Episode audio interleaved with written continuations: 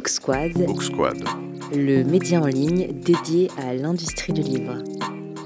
Vincent Montagne, je suis euh, éditeur et dirigeant d'un groupe qui s'appelle le Média Participation depuis presque 30 ans. Book Squad à la rencontre de tous les métiers du livre. J'ai été élu euh, en 2012 président du syndicat national de l'édition. J'y ai découvert l'action collective et la façon de soutenir les évolutions de nos métiers dans un contexte où tout bouge, tout est en mutation entre euh, l'édition traditionnelle et le numérique.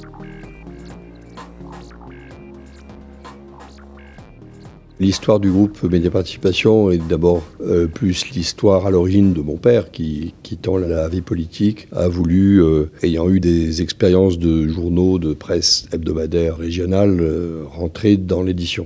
Sa première acquisition dans l'édition a été Florus en 84 et je l'ai rejoint en 86 au moment de l'acquisition des éditions du Lombard à Bruxelles en bande dessinée. On a travaillé ensemble 5 ans et puis il est décédé. Et donc je me suis retrouvé à 31 ans à la tête du groupe Média Participation. Un peu contraint, j'avais jamais imaginé d'une part que ça irait aussi vite et deuxièmement que j'aurais la capacité ou la potentialité de le faire. Et en fait, on a commencé à construire un groupe qui devenait euh, leader dans la, la bande dessinée.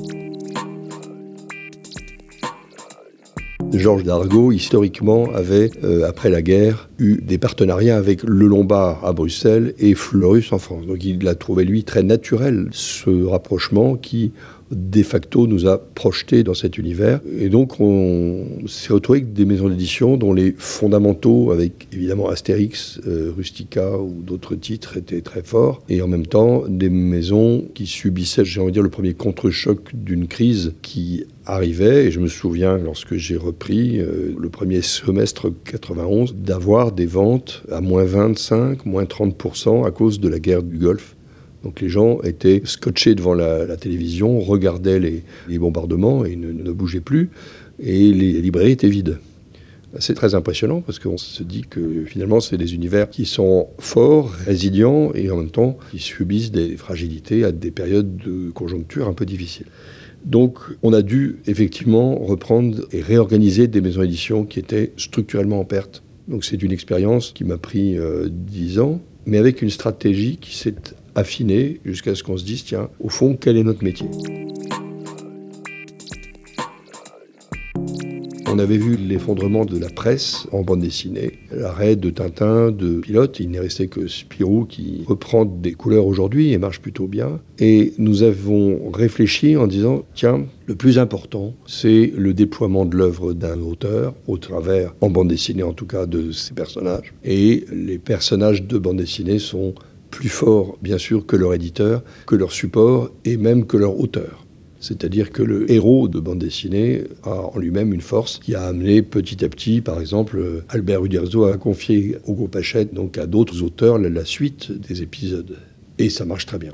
Donc cette réalité-là nous a fait plonger dans la décennie 90 dans une stratégie forte, nouvelle, qui consistait à dire réfléchissons à ce que le déploiement éditorial des auteurs et de leurs prolongements, qui sont de leurs héros, se fasse sur tous les supports, que ce soit audiovisuel, droits dérivés, euh, presse, édition et bien sûr le numérique qui est arrivé à ce moment-là. Donc on n'a pas du tout appréhendé le numérique comme un virage dramatique, mais au contraire comme un avatar supplémentaire dans le déploiement des maisons d'édition. Je crois que pour comprendre euh, ces périodes de crise successives, il faut se dire que notre métier est un métier de création, de renouvellement. Chaque livre est une aventure, chaque livre est un prototype. Alors c'est moins vrai en bande dessinée puisqu'il y a la continuité des séries, mais en littérature c'est très net. Ça veut dire que il faut raisonner en se disant dans cet axe perpétuel de création, de créativité, de construction d'un patrimoine éditorial. Je ne pense pas qu'on puisse dire qu'il y a eu des périodes sans crise, en réalité. On a vécu la première période de l'arrivée du numérique, l'explosion des CD-ROM, l'effondrement des CD-ROM, puis euh, l'arrivée du livre euh, numérique, du e-book, disant ben voilà, le e-book va, tout emporter. Non, il faut analyser beaucoup plus finement que notre raisonnement soit de dire quels sont les secteurs où la segmentation de l'information rend le livre moins utile. Par exemple, les encyclopédies, les dictionnaires. Vous voyez bien que, sans bruit, le secteur a réduit, voire supprimé tout ce qui faisait les beaux jours des grandes maisons d'édition, qui étaient les encyclopédies et les dictionnaires, qui existent encore, mais qui ont une part économique beaucoup plus faible. Donc cette vision se comprend dans cette dimension de renouvellement éditorial très forte et permanente qui fait que l'esprit d'un éditeur est toujours en devenir et positif parce qu'il investit par rapport à l'avenir. Donc je pense qu'il oublie les périodes de crise. De toutes les façons, c'est un univers fragile. Le fait euh, de reconnaître le livre comme la première industrie culturelle, c'est finalement reconnaître qu'en termes de produits physiques, le livre réalise le chiffre d'affaires le plus important dans la profession. Quand vous allez voir un spectacle ou au cinéma, vous êtes dans une expérience particulière, mais une fois que vous l'avez vu, vous ne repartez pas avec un produit. Donc euh, le livre est, la, première industrie euh, culturelle physique dans laquelle vous recevez en l'échange d'un prix un produit. Ça, c'est toujours le cas aujourd'hui. On pourrait métaphoriquement aller un peu plus loin. L'écrit est à la racine de la plupart des industries culturelles. Vous ne financez pas un film sans avoir un synopsis, un écrit, un scénario. On peut rajouter aussi le fait que la puissance de l'écrit engendre que les films font deux fois plus d'entrées salles quand ils sont issus d'un livre. Donc la proximité entre le livre et les autres industries sont très fortes même encore aujourd'hui, vous avez un opéra en Allemagne sur le Petit Prince de Saint-Exupéry, d'où l'importance de la propriété intellectuelle qui dure, parce que le déploiement d'une œuvre, c'est long, c'est le temps long.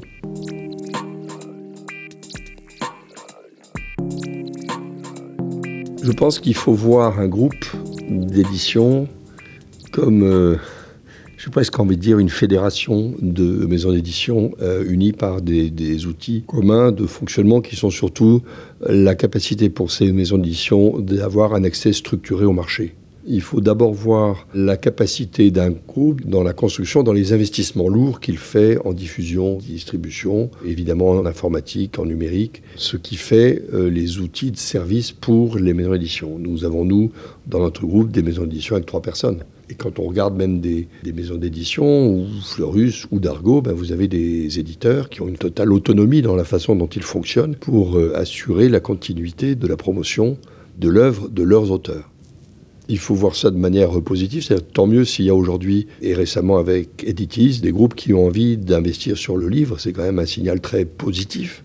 Et je pense encore une fois que la puissance de l'écrit est telle que le crédit que les Français apportent au livre et de mémoire de l'ordre de 44%, comparé à 16% à la télévision et 7% Internet. Il faut avoir en tête que le livre, encore une fois, c'est le temps long pour l'écrire, euh, le promouvoir, le lancer, mais en même temps, c'est aussi le temps long pour lire, et donc c'est difficile sur 300 pages de ne pas construire. Euh, vous ne trompez pas le lecteur très longtemps. Et donc un livre qui marche, c'est un livre qui dit quelque chose de puissant. On ne peut pas tricher sur 300 pages.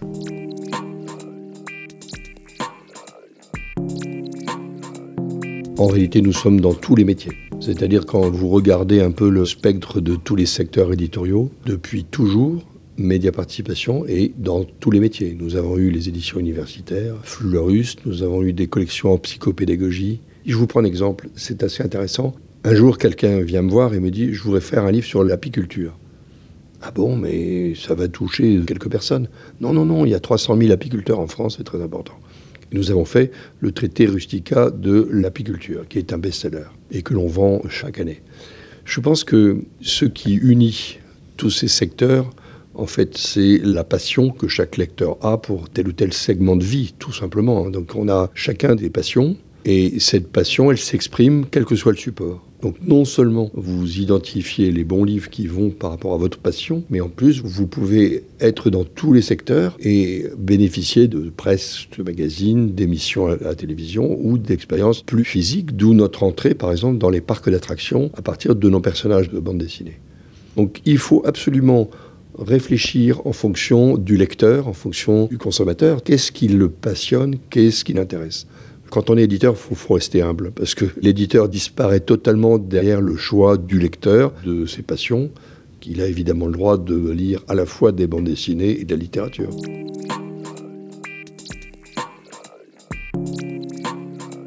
Nous sommes en train de vivre l'accélération de la dimension internationale de notre métier. On le voit au nombre croissant de sessions de droit des éditeurs français à l'international. Et la première langue de traduction, c'est le chinois. Donc on voit cette évolution qui est portée en partie par le numérique en ce qu'il est un facteur de promotion, de connaissance, de reconnaissance. Donc cette dimension-là, nous, on l'a vécu depuis très longtemps dans mon groupe euh, par la production audiovisuelle que nous avons lancée dans les années, fin des années 90. On a bien vu qu'on vendait dans 80 pays et qu'on avait cette euh, dimension-là de véhiculer le patrimoine éditorial belge ou français à l'international. Donc quand on regarde ça, on comprend tout naturellement qu'il faut porter la dimension de notre profession au niveau d'abord européen, puisque les lois sont européennes. On a été très étonné d'avoir à nous battre sur euh, la TVA du livre numérique. Pour nous, il était évident qu'un livre ne changeait pas de nature en changeant de support. Que ce soit papier ou numérique, la puissance éditoriale restait la même. Eh bien non, on nous disait à Bruxelles, ah ben non, c'est un service euh, numérique, donc une TVA à 20%, enfin bon, une TVA à taux normal. Et on a dû euh, nous battre. À l'époque, le président du SNE, c'était Antoine Galima, et on a donc été très rapide pour préempter cette idée, et nous avons été étonnés de la lenteur de la réponse jusqu'à ce que la France soit condamnée. C'est un peu étrange. Et puis finalement, on y est arrivé ça nous a fait réfléchir sur le fait qu'il fallait absolument avoir une réflexion qui sortait de la logique de l'exception culturelle. La culture et le livre ne sont pas des marchandises comme les autres, mais il fallait en même temps faire reconnaître les industries culturelles et créatives comme étant euh, des secteurs économiques européens, hein, puisqu'on atteint au niveau européen plus de 550 milliards d'euros de chiffre d'affaires, c'est considérable et faire reconnaître qu'en plus, cela générait des emplois non délocalisables et donc porteur d'une construction euh, culturelle européenne indispensable, et on le voit aujourd'hui. Donc cette réflexion-là, elle a fait changer notamment les commissaires européens progressivement de regard lorsqu'on leur disait, mais vous voulez absolument que la valeur ajoutée de ces secteurs-là quitte l'Europe et parte au profit d'acteurs extra-européens. Et là, les commissaires européens disent non, non, c'est pas ce que nous voulons, mais ce que vous êtes en train de faire par rapport à la directive droit d'auteur, c'est exactement ce qui est en train de se passer. C'est-à-dire de détruire la capacité de valeur ajoutée, ça c'est sur le plan économique, mais on peut ajouter la notion importante de diversité éditoriale qui est inscrite au cœur du projet européen. Donc il fallait absolument restaurer l'idée que cette diversité éditoriale était une, une richesse et pas du tout un handicap. Je pense qu'on y est arrivé. Ça n'est pas encore fini. Il faut travailler sur la transposition de la directive européenne dans tous les pays européens. Et là encore, les pays européens attendent la France pour voir comment elle va transposer, pour pouvoir non pas faire la même chose, mais en tout cas comprendre en quoi la France est porteuse de ce projet culturel européen.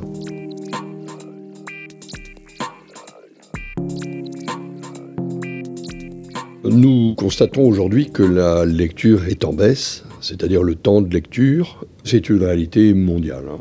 Nous y sommes sensibles et nous compensons, quand je dis nous, c'est-à-dire les auteurs et les éditeurs, en produisant plus. On publie plus, les auteurs écrivent plus, on reçoit plus de manuscrits, pour compenser une forme de baisse des performances de chaque titre. Pour l'instant, nous voyons un chiffre d'affaires de l'édition en légère réduction, en retrait, mais quand on creuse un peu, on s'aperçoit qu'il est fait par beaucoup plus de titres avec des performances plus faibles. Et même aujourd'hui, le livre de poche baisse. Donc ce n'est pas une question de prix, parce qu'un livre de poche, c'est pas cher. C'est une question de temps.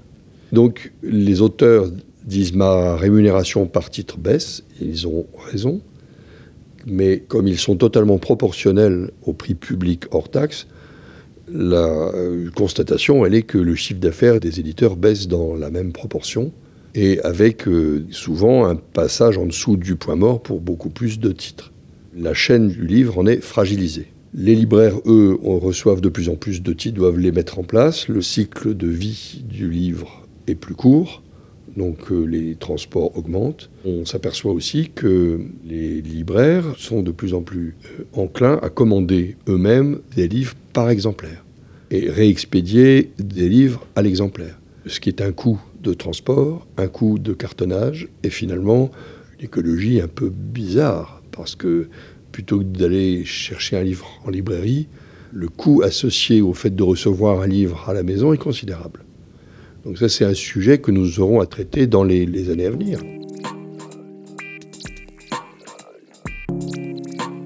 On voit bien que l'ensemble de cette chaîne se fragilise par surpublication d'un côté, une baisse de la lecture de l'autre, et en même temps la volonté assez sympathique des Français en tout cas d'écrire plus.